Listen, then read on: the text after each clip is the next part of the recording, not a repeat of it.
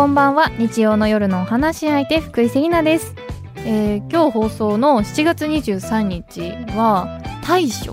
ついさっき知った話なんですけど大きいに夏と書いて大暑。違うんかい？違った。大きいに暑いと書いて大暑。という日らしく。もう冒頭から間違えましたけどめちゃくちゃ暑い日らしいです。だから収録日はまだ別なんですけどいやその日すんごい暑いかもしれないしもう今皆さんも聞いてる中でももしかしたら外にいられることザックザクに汗かいてるかもしれないですけどぜひねもう本当にしっかり水分補給をしてリラックスしながら今日の回を聞いてください。でプラス今日一粒万倍日だから本当はいいらしいいい日らしいですよ。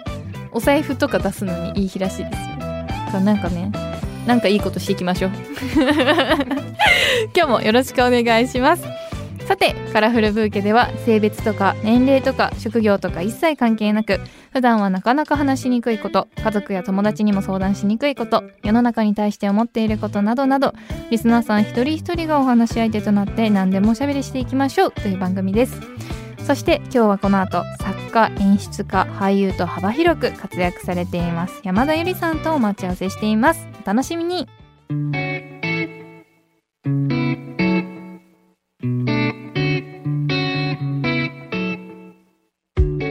冒頭でいきなりこんなことを聞くのもなんなんですがあの山田さんがちょっと前のインタビュー記事で自分はだらしない人間だっていうふうに、はい、あのおっしゃってたっていうふうにお伺いしましてはい、でも会った時、はい。い、やもうだらしないの1ミリも感じなかったので あの仕事はちゃんとしてます。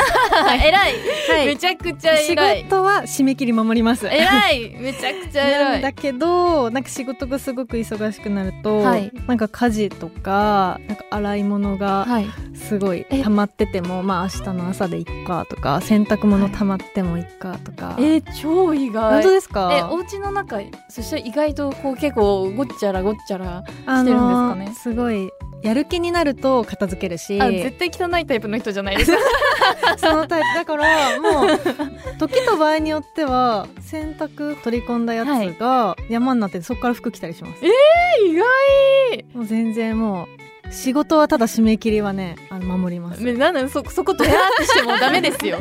めっちゃ今ドヤってましたけど完全に。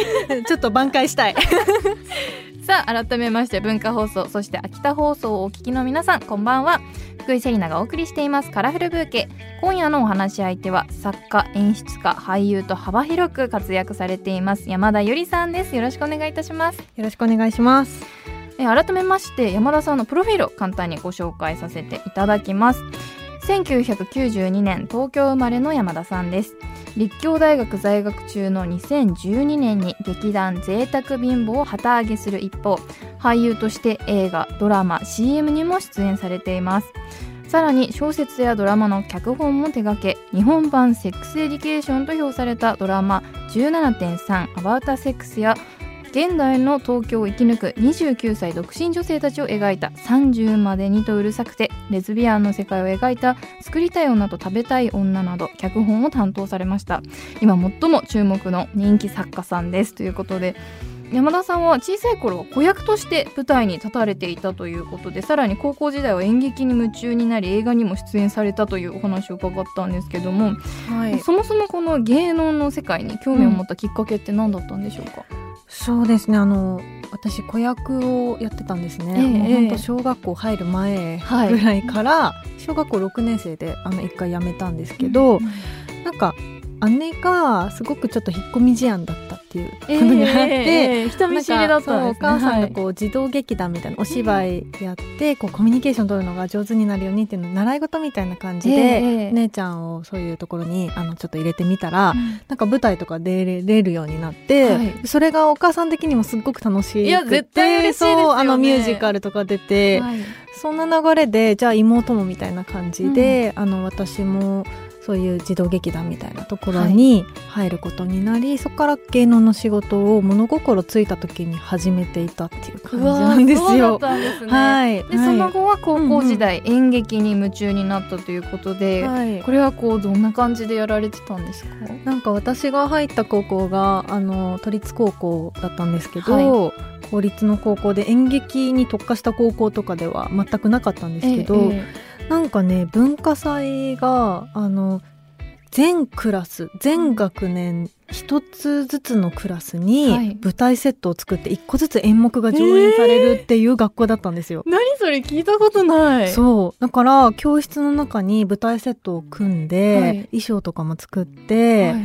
で劇団四季さんとかの演目をお借りして、はい。でそれもしかも権利をお借りできますかってあえの電話をする部署が学校内にできてくらそれも学生がやるんですよ。芸能家とかじゃないんです じゃかねないんですじゃないんです。それでまあなんかちょっと2時間やると大変なので、はい。1時間ぐらいにまとめる脚本担当の子の部署ができてクラスの中に。うん。それでちょっと短くした作品を1日に4公演ダブルキャストでやるんですよ。やばくないですか？待って待ってめっちゃ本格的やばいですよね。1日4公演ダブルキャストやばすでぎる。やばすぎますよね。それを2日間やるん普ですよ、通に体力えぐいですそれ。えぐいですよね。そう。それであの本当に3年生とかになるとクオリティが高くて、うん。一般のお客さんが見に来るっていう。えー、何それ。そう。それを3年間やっていちょてっとスカート着たりとかするんじゃないですか？なんかそういう話は聞かなかったですへねー。なんかもうみんな泥臭く演劇やってて。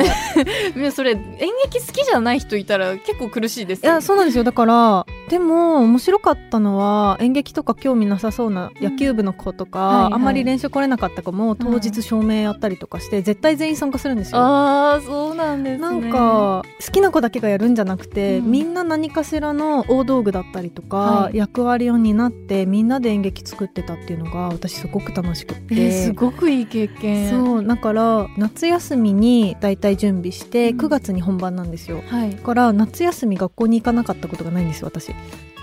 意味わかんないですよね。な。んか今考えると意味わかんない。夏休みなんですね。そうそうだからみんな夏休みになると、はい。じゃあ明日から演劇の準備始めるかみたいうな感わー。面白いじ。学校。もちろんねすごい毎日来る子もいればたまにしか来れない子も部活忙しかったりとかもありましたけど、なんかそういう学校でしたね。いやー面白い学校ですね、えそんなの行ってみたかったぞなんかね自分も通ってみたいです。そうですよね。いもうちょっとね有名になってもいいですよね。ね。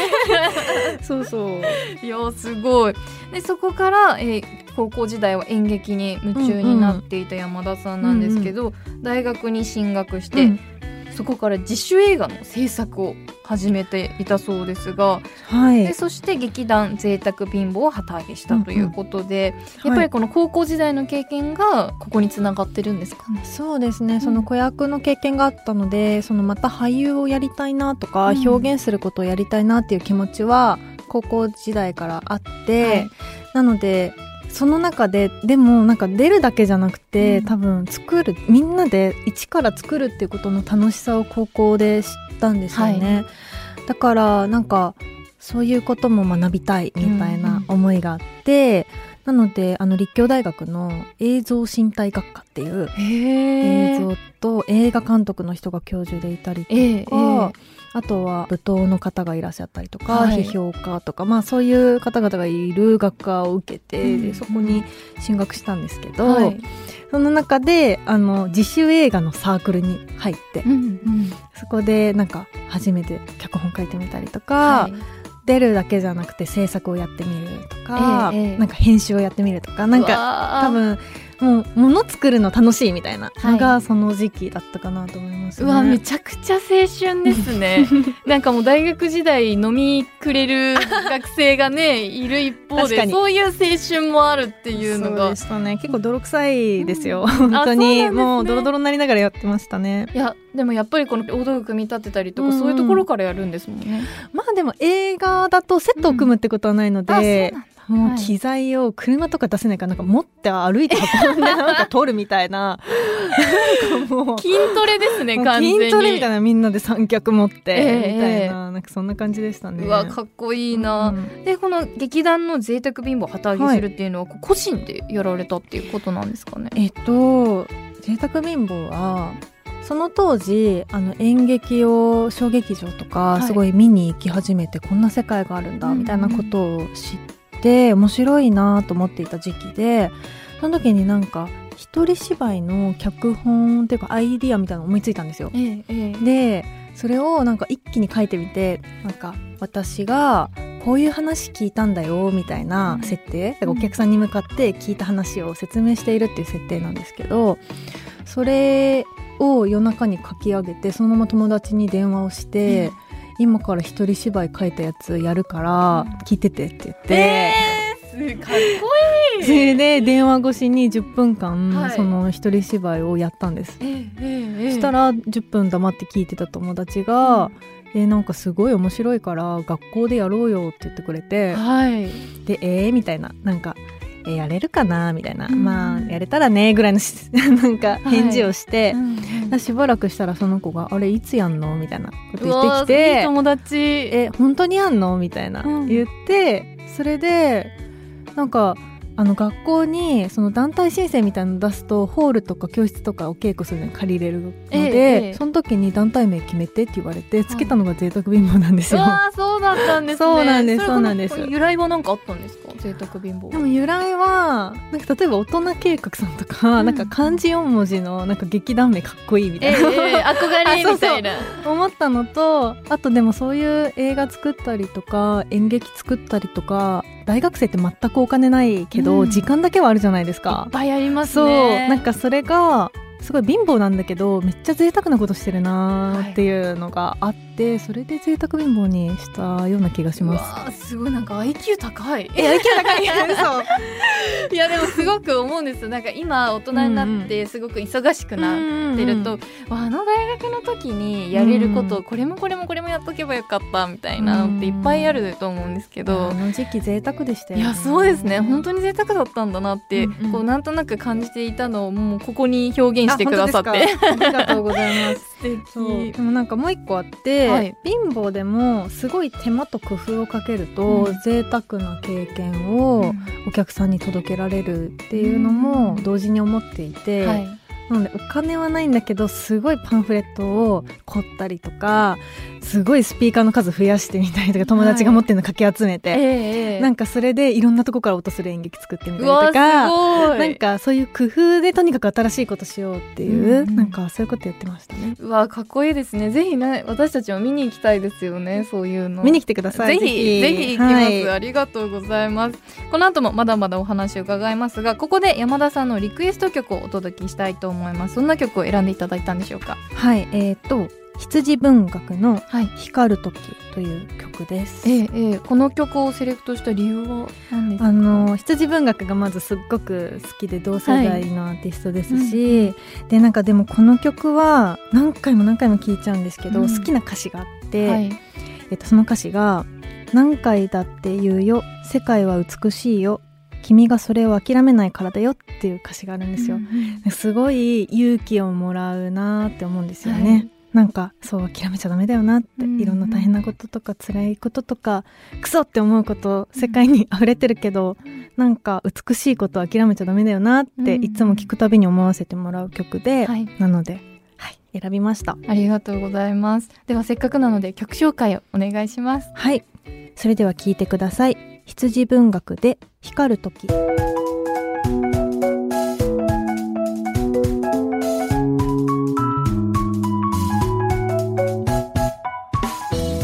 セリナがお届けしていますカラフルブーケ。引き続き作家演出家俳優と幅広く活躍されています山田ゆりさんとおしゃべりしていきます。よろしくお願いいたします。よろしくお願いします。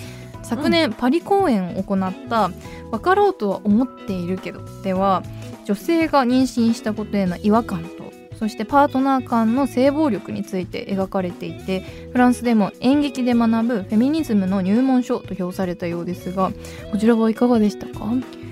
はい、あのヨーロッパで公演するのが初めてだったんですけど、ええはい。まあ、さっきの話とも通じますけどやっぱこのフェミニズムっていう話題が、やっぱもちろんどこの国でもホットで、はい。反応がすごくあの熱かった、うん、終わった後のこうお客さんからの質問だったりとか、は感想もすごく熱かったなっていう記憶があります。い、はい、でもこのこう女性が妊娠したことへの違和感とパートナー間の性暴力っていうのは、これを題材にしようって思ったのはこう何がきっかけだったんですかね？あのやっぱ20代後半に差し掛かった頃に書いた作品なんですよね、うん。267とかでしたかね。でなんかやっぱりその当時に私フェミニズムの考え方に出会っていろいろ本を読んでいたところだったんですよね。はい。それとやっぱりなんか自分がなんか妊娠出産するかもしれない、うん。年齢とかね。性別であるっていうことをはい。意識し始める時が重なって、えなんかその時にいくつか読んでた本の中で妊娠した時にお腹が大きくなることとか例えばこう腰がね骨盤が広がって、はい。メキメキって音がするお尻が大きくなるとか、はなんかおっぱいがすごい大きくなるとか乳首の色が変わるとか、言いますようんね。そういうのが嫌だって思ってる、はい。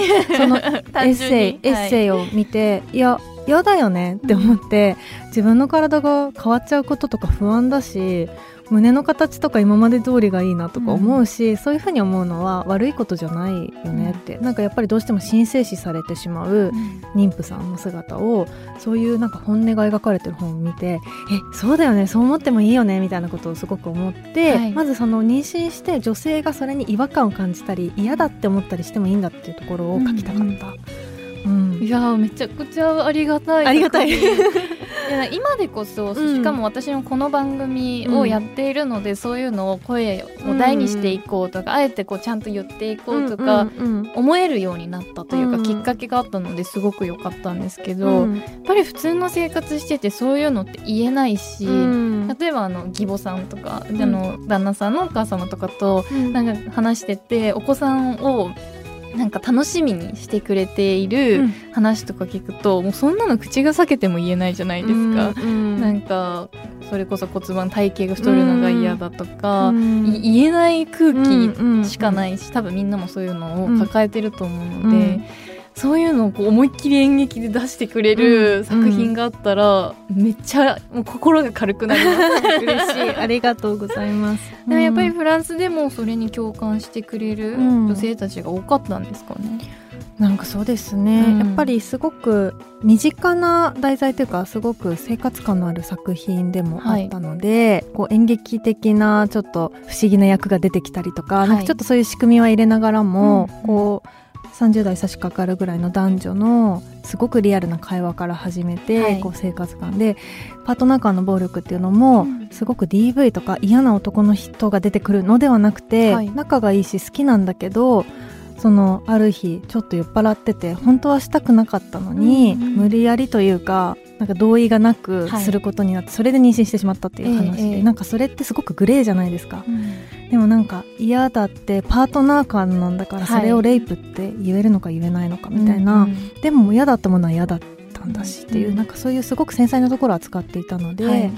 なんかあのお客さんにも共感されやすかった。ああそうだったんですね。この同意っていうのって日本でこう、うんうん。知ってもらうというか理解してもらうのにすごく時間がかかっている、分野だと思うんですけどはいね、みんなパートナーさんこの番組でもたまにこうご相談で来るのが、うん。パートナーで気が向かない時になんか言ってもいいのかまず言ってもいいのかなっていうところと、なんて言えばいいのかなって悩んでる方結構いてもちろん言ってもいいよってやっぱこちらとしては思っているけど確かにその伝え方とかそういうのってすごく難しいし、うん。なんかパートナー間でも嫌な時あるんだよっていうのを理解してくれてる男性がそもそもかなり少ないうん。まだまだ少ないっていうのがやっぱり問題なのかなっていうのはあってでもこういうのをちゃんと演劇で言ってくださるとなんかそこから学べることがあっていいですね。うん。なんか2回目で彼氏連れて見に来たことがありました。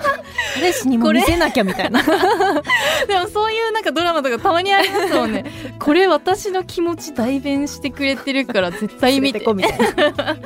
いやそういうやり方もいいかもしれないです、なかなか自分では言えないけど、こういう気持ち私もわかるんだよみたいな感じで、そういうこうコミュニケーションのツールとして確かにそうですよね、うん。使うのもいいかもしれないですね、そして演劇界で大きな注目を集めるようになった山田さんの転機となったのが2020年に放送された ABEMA のドラマ「17.3アバウターセックス」で脚本を担当されたということなんですがはい。こちらは日本版 Sex Education と評され話題となったそうなんですが内容について詳しく教えていただけますか？はい。えっと主人公が高校生のな17.3っていうのは年齢のことで、はい。あそう17歳にこうなった時に、うん。こう彼氏が初めてできて、はいでもなんかちょっとそういう家来るみたいな話になるけど何も知らないみたいな、はい。怖い。でもその時に自分の心の準備ができていないのに、はい。こう迫られて、怖い思いをしてしまう、なんかさっきの性的同意の話じゃないですけど、うん。パートナー間でもそこには同意が必要で、はい。でもそういうことを男の子の方も知らない。うん。だから、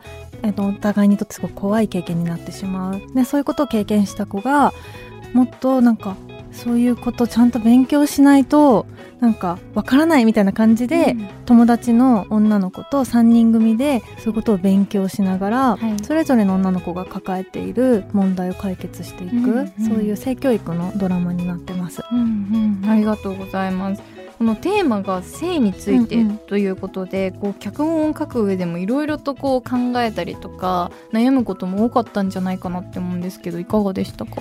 そうですね、だからすごいタブー視されがち、日本だと特にそういう話題ですよね。性教育のこととか、い。や特にこの17歳って本当リアルな数字だなって思って、うん。なんかこう親とかっていやまだまだに決まってるじゃんとうんかうん。思いがちだけど、リアルにこれぐらいの年齢、早い子はもっと16、うん15とかの子もいますし、いやもう絶妙な年齢だなってすそうごい思います。17.3っていうのが、うん。一応なんか世界の初体験の年齢の平均なんですあね。そうなんですね、日本の平均はあもうちょっと上でした。あ上なんですね、うん、うんうん。そうなんです。でも今まさにおっしゃっていた、はい。あのお母さんがまだまだ早いでしょって思ってるお母さんはい。が実際出てあきますし、そうなんですね。あの親御さんがどう教えていいのかはい。わからないっていう、あの問題も抱えられてると思うんですよね。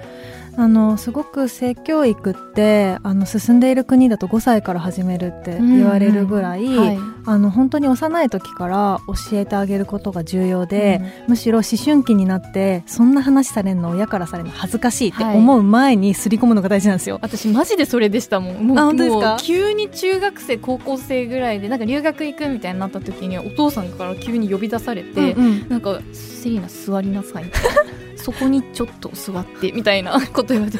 何が始まるぎこ でなんかこうちょ,、うん。ちょっとなんか生徒はみたいなこと言われて「えゾワー」みたいな。お父さんに言われたくもう めちゃくちゃ嫌ですよね、うん。せめてお母さんが良かったしっていうかいきなり高校でそんなに大して話してなかったお父さんがいきなり呼ばれたらめちゃくちゃ嫌じゃないですか。お父さんも勇気出したんだろうけどね。で本当に本当そうだと思うんですけど、うん。私はブチギレで出ていくっていうで でも本当にちっちゃい時からやるのが大事なんだなっていうのをその時感じていて、でもこういうのをこう書くっていう風にな時に、こうなんか参考にしたりとか自分でも勉強されたりとか学ぶことも多かったんですかね、もう私ももう一回性教育学び直すぐらいうんうんの知ってるつもりだったことでも、じゃあ生理ってどういう仕組みなの？とか、避妊ってどういう選択肢が今あるの？みたいなこととか、性的同意ってどういうことでどういうことが重要なのみたいなこと。とかはもちろんあのアセクシャルだったりとかいろんなセクシャリティもあの扱っていて、バイセクシャルとか。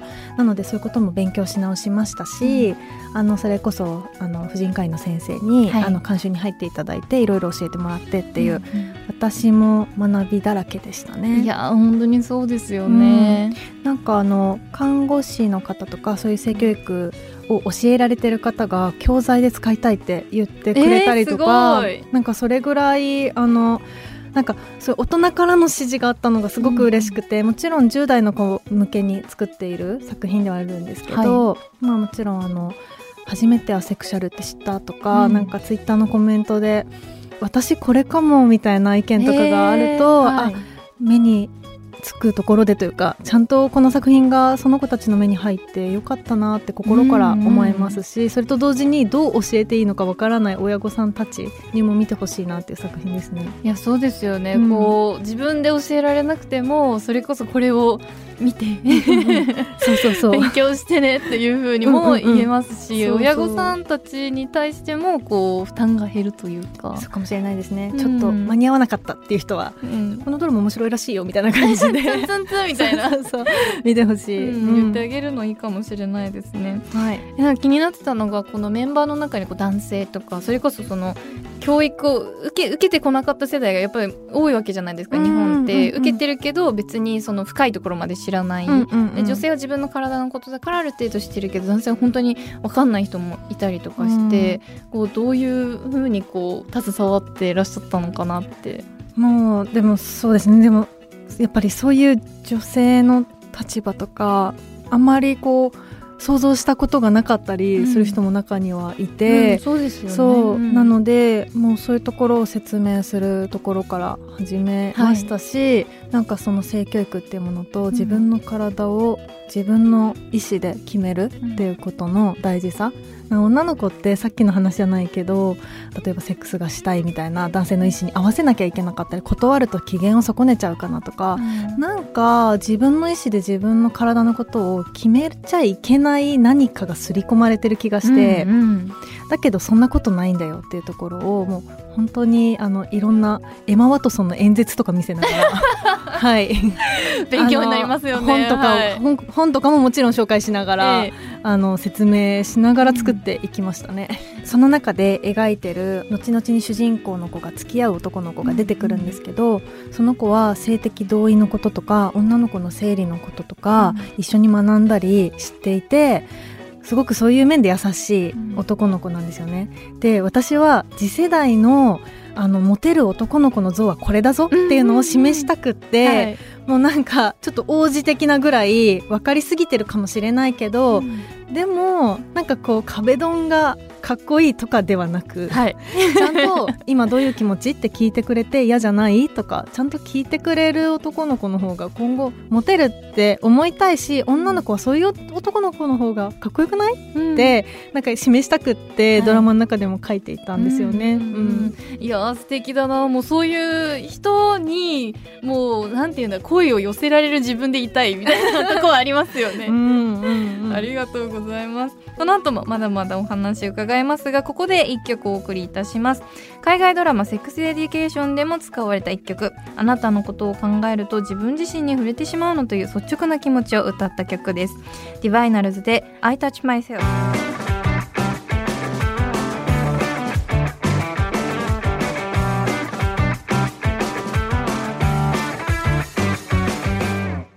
文化放送秋田放送をお聞きの皆さんの週末にちょっとした彩りを福井セリナがお届けしています。カラフルブーケ。引き続き作家演出家俳優と幅広く活躍されています。山田ゆりさんとおしゃべりしていきます。よろしくお願いします。よろしくお願いします。山田さんの作品の核となるテーマは全てこのご自身が日常の中で感じた疑問や違和感が元となっているというふうにお伺いしましてうんうん。例えばこう最近だとなんかうん。どんなことを感じているのかとか、うん。なんかどういうのをなんか題題材になりそうなじゃないですけど、うん。なんかどんな日常を送られてるのかすごく気になります。なんか最近やっぱりドラマに携わるようになって描かれている人の種類が少なすぎるういうことなるほ感じるんどですよね。はい。なんか女性もなんかやっぱり女優さんってメイン飾るのってすごく綺麗ではい。細くて、うん。どうやったらこの美が保ててるの？みたいな人ばっかりだったりするじゃないですか、はい。でもあのもっと大柄な人がいたりとかなんか背がすっごい高い人がいたりとか、はい。なんかもうもっといろんな人がいていいって思う、んとかもちろんセクシャリティもやっぱシスジェンダーヘテロセクシャルの人ばかりが出ていますし、うん、やっぱそういうことでさっきのあのアセクシャルかもしれない子があ私これかもしれないってドラマ見て思えるように、自分を投影できる存在がもっとたくさんいるべきなんじゃないかなって思うんですよね。うんそういうところは結構違和感最近は感じてて、え自分がやっぱドラマ作るならもっと多様性を入れていきたいなっていうのはいつも思ってうます。んでまたこのとあるインタビューでうん。贅沢貧乏の演劇は世界を捉え直すためのツールというふうにお話ししていた山田さんでこう私も今お話聞いていていやまさにそうなんじゃないかなと思うんですけども、うん。捉え直すという意味についてもう少し詳しく教えていただけますか？はい、やっぱり例えば女性の描かれ方みたいな話もしましたけど、はい。あれ？これって例えばさっきの話だと、妊娠したら嬉しいのが当たり前というかなんかそれでこう喜ぶ女性の姿の方がフューチャーされて、はい。それ以外の女性の姿が見えない、でもそのことを自分のみ目線で考えてみた時にあれこういう違和感あの感じて当然だよなとかそういうふうに一個一個の当たり前とされていることを、自分の目でちゃんと勉強して捉え直して自分で脚本に起こして書くっていうことをすると、ちゃんと当たり前じゃないんじゃない？みたいなこれってこれが普通って言われてるけどその普通がおかしいんじゃない？みたいなこととか、やっぱりいろんなことに気づく。なんかそれが私にとっては自分が成長するきっかけにもなるし、うーん自分にはこう見えてるよな世界はっていうことを改めて確認していく、うんうん。なんかそういう機会かなって思ってますね。うん。うんいやなんかこう山田さんは本当にこう自分の考えをこう言語化して表現するのがすごくお上手でそれでこう皆さんに影響を与えていると思うんですけど例えばこう自分が抱えている小さなこう不安だったりとうん。か違和感をなんかうまく友達とかにも表現できなくてでどモヤモヤするみたいになった時って一般のこの私たちでもできるうん。なんかこうすっきりする方法とかってありますか、うわー。うんでもとした違和感でも話してみるだと思うんですよやっぱり、うんこんなこと私だけが感じてるだけで言うまでもないことかなとか、うん例えば男性の上司に肩ポンポンってされて嫌だったとか、うんうん。それぐらい流せないとなんか私側が悪いのかなとか思うじゃないですか、でも例えば友達になんかポンポンってされてなんかそこ触る必要なくないって思ったみたいなことを言ったら、はい。え私もそういうことあるとか、うん。なんかそこで共感が生まれたりそしたら初めてあれ私嫌だったんだっていうことが言語化されたりするじゃないですか。はい。喋ってみてやっと自分が嫌な思いしてたことに気づく、はい。なんかそれが現実だと思っていて、やれやられてすぐなんか嫌だとか言えない言えないですよね。なんか雑談の中でそういう自分の本当の感情に気づいていくっていうのがリアルかなって思ってるからちょっとしたことでも雑談で友達に話してみる、うんうん。そうするとそれが誰かを救うかもしれない、はい。私もそれを持ってて誰にも言えなかったっていうふううんうんに誰かを救うかもしれなくって、私はそういう雑談大事だなって思ってます。いやそうですね。じゃあもう、心の中でもやってしていやそんなことをいちいち気にしてても仕事進まないからやめようとか、うんうん。そんな風に思わないで、うん。もう酒を飲みながら愚痴る。うん、生きるの大事。本当に大いや本当。そうですね、うん。でもメンタル自分のメンタルヘルス大事にするためにも、うん。もう世の中の愚痴は友達とシェアするのが一番です。そうですね。ちょっとした引っかかりをそのままにしておかないっていうのはうんうん。本当に大事だと思います、うん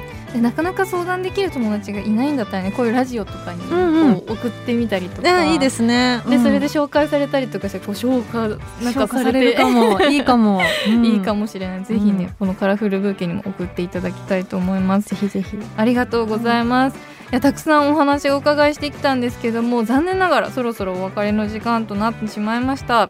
最後に今日山田さんがリスナーの方々に届けたい一言を花言葉にして番組で素敵な花言葉のブーケを作っていきたいのですが言葉いただいてもよろしいでしょうか？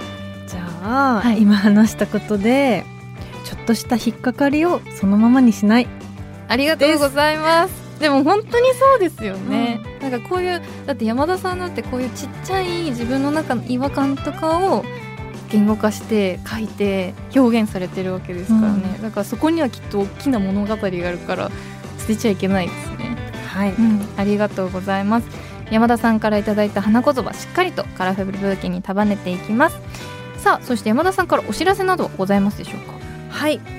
えっとですねワウワウでオリジナルドラマ「人間怖い2」とこれ続編なんですけど、はい。を脚本監督させていただいてます、い、で初回の放送が8月11日、うん。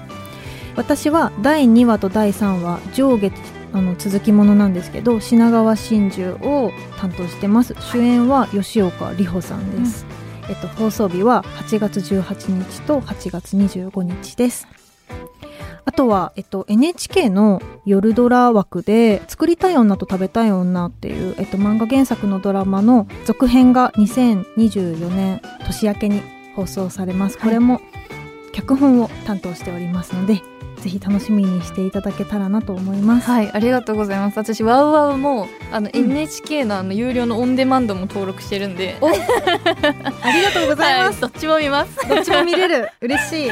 ありがとうございます。すごい楽しみ。ぜひぜひ。はい、ありがとうございます。というわけで山田さん今日は本当にありがとうございました。ありがとうございました。楽しかったです。